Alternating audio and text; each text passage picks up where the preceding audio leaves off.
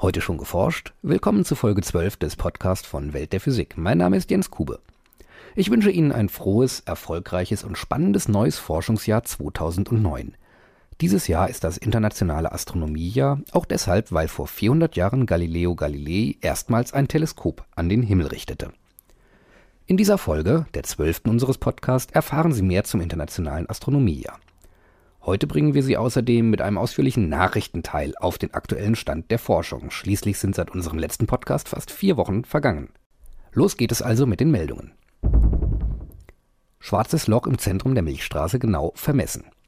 16 Jahre lang haben Astronomen aus Deutschland, Frankreich, Israel und den USA die Umlaufbahnen von 28 Sternen im galaktischen Zentrum mit hoher Genauigkeit verfolgt. Einer der Sterne hat in dieser Zeit das schwarze Loch im Zentrum unserer Milchstraße sogar vollständig umrundet. Für die Astronomen war das ein Glücksfall, denn die Beobachtung eines kompletten Umlaufs trug entscheidend zur Messgenauigkeit bei. Die Beobachtungen zeigen, dass das schwarze Loch die vier Millionenfache Masse der Sonne besitzt und 27.000 Lichtjahre von uns entfernt ist, so schreiben die Forscher in ihrem Bericht. Wasser in der Atmosphäre eines heißen Exoplaneten. Die Erforschung von Planeten bei anderen Sternen hat erneut einen großen Sprung nach vorn gemacht. Einem Astronomenteam gelang der eindeutige Nachweis von Wasserdampf in der Atmosphäre eines heißen Riesenplaneten. Frühere Messungen hatten widersprüchliche Ergebnisse geliefert. Der Nachweis von Wasser bestätigt die Vorstellungen der Forscher von der Atmosphären heißer, Jupiter-ähnlicher Planeten.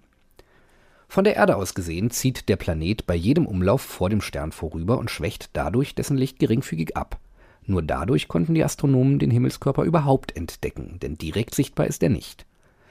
Den Astronomen gelang es dann mit einem Trick, die Strahlung des Planeten zu untersuchen. Bei jedem Umlauf verschwindet der Planet einmal hinter dem Stern. Zieht man nun dieses Licht, das dann ja nur von dem Stern kommt, vom Licht außerhalb der Bedeckung, das aus Stern und Planet zusammengesetzt ist, ab, dann erhält man das Licht und damit auch das Lichtspektrum des Planeten. Und siehe da, nun zeigte sich deutlich eine dunkle Linie im Infrarotspektrum, die sich eindeutig der Strahlungsabsorption an Wasserdampf zuordnen ließ. Die widersprüchlichen Ergebnisse früherer Messungen könnten auf klimatische Veränderungen in der Atmosphäre des Planeten zurückzuführen sein, so spekulieren die Wissenschaftler. Es geht auch noch weiter entfernt. Eine Gravitationslinse hilft Astronomen bei der Entdeckung von Wasser in Rekordentfernung von 11 Milliarden Lichtjahren. Einem deutsch-italienischen Forscherteam ist es gelungen, Wassermoleküle in einem 11 Milliarden Lichtjahre entfernten Quasar nachzuweisen. Der Quasar ist damit das Himmelsobjekt mit der größten Entfernung, bei dem bislang Wasser aufgespürt werden konnte. Bei der Entdeckung half den Astronomen ein glücklicher Umstand. Genau vor dem Quasar steht eine Galaxie, die als Gravitationslinse wirkt und die Strahlung des weit entfernten Objekts fokussiert und damit verstärkt nach Ansicht der Wissenschaftler deutet die Entdeckung darauf hin, dass Wasser im frühen Universum häufiger auftritt als bislang vermutet. Das Wasser in dem Quasar ist vermutlich Bestandteil von Gas- und Staubwolken, die auf ein extrem massereiches schwarzes Loch im Zentrum dieser weit entfernten Galaxie einströmen. Der Nachweis von Wasser in dem Objekt zeigt damit erstmals eine solche dichte Staub- und Gaskomponente in der Frühzeit des Kosmos Schon 2,5 Milliarden Jahre nach dem Urknall müssen also geeignete Voraussetzungen für die Entstehung von Wassermolekülen geherrscht haben. Nach diesen ganz weit entfernten und riesigen Objekten gehen wir nun zum anderen Extrem zur Nanowelt. Schmetterlingsflügel als Druckschablone für saubere Fenster. Wassertropfen haben auf Lotusblättern und Schmetterlingsflügeln keine Chance. Diese Oberflächen besitzen eine raue Struktur, die nur wenige Nanometer groß ist auf den kleinen Huppeln und Zackenstrukturen finden Wassertropfen keinen Halt. Sie rollen ab und nehmen dabei die umliegenden Schmutzpartikel mit. Jetzt haben französische Forscher eine Methode entwickelt, die Nanostruktur der Blätter und Flügel deutlich günstiger und schneller zu kopieren als mit bisher getesteten lithografischen Techniken. Sie nutzen ein Polymergel, um die Strukturen regelrecht abzupausen.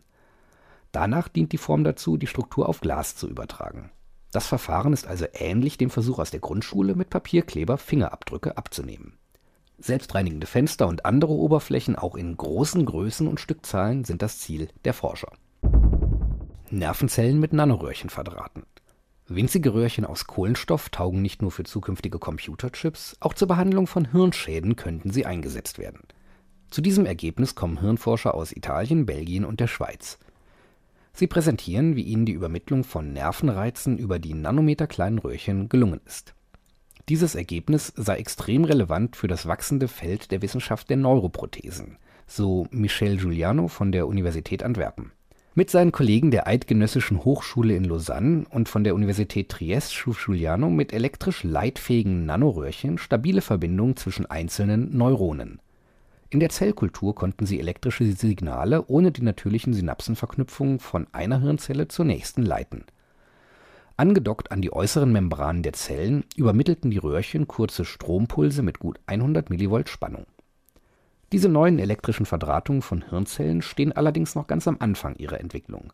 Sie könnten irgendwann einmal bisher verwendete Metallelektroden bei der Behandlung neuronaler Krankheiten wie Parkinson oder Epilepsie ersetzen. Für die Forscher ist es auch nicht ausgeschlossen, neue Bypässe zwischen Nervenzellen mit den Nanoröhrchen aufzubauen, um in Zukunft auch Querschnittsgelähmte behandeln zu können.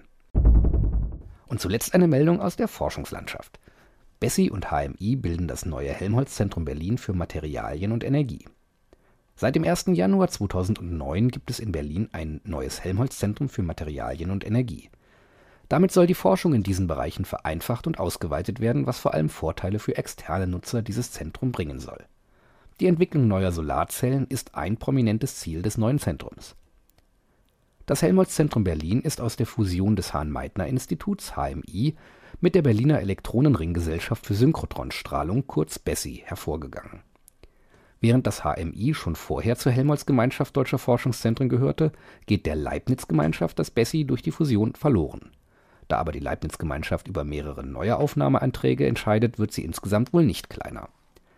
Währenddessen gibt es ehrgeizige Erweiterungsprojekte für das fusionierte Helmholtz-Zentrum in Wannsee soll der weltweit stärkste Magnet für Neutronenexperimente entstehen, in Adlershof ein Kompetenzzentrum für Photovoltaik. Nach diesen ganzen Nachrichten nun wie versprochen zurück zum Internationalen Astronomiejahr 2009. Am 20. Januar wird für Deutschland das Astronomiejahr feierlich eröffnet. Diese Abendveranstaltung in Berlin wird vom Physikkabarettisten Vince Ebert moderiert. Und falls Sie daran teilnehmen möchten, benötigen Sie Eintrittskarten. Dreimal zwei dieser Eintrittskarten können Sie jetzt bei Welt der Physik gewinnen. Schicken Sie uns bis zum 12. Januar, das ist der kommende Montag, eine Mail. Allerdings müssen Sie auch eine Frage beantworten.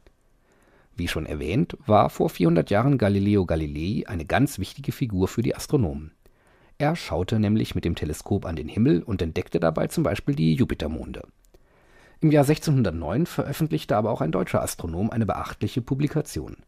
Dort beschrieb er die Bewegung der Planeten auf Ellipsenbahnen. Unsere Frage: Wie hieß dieser Wissenschaftler? Schicken Sie den Namen des Forschers und Ihren Namen und Ihre Adresse per E-Mail an redaktion@weltderphysik.de.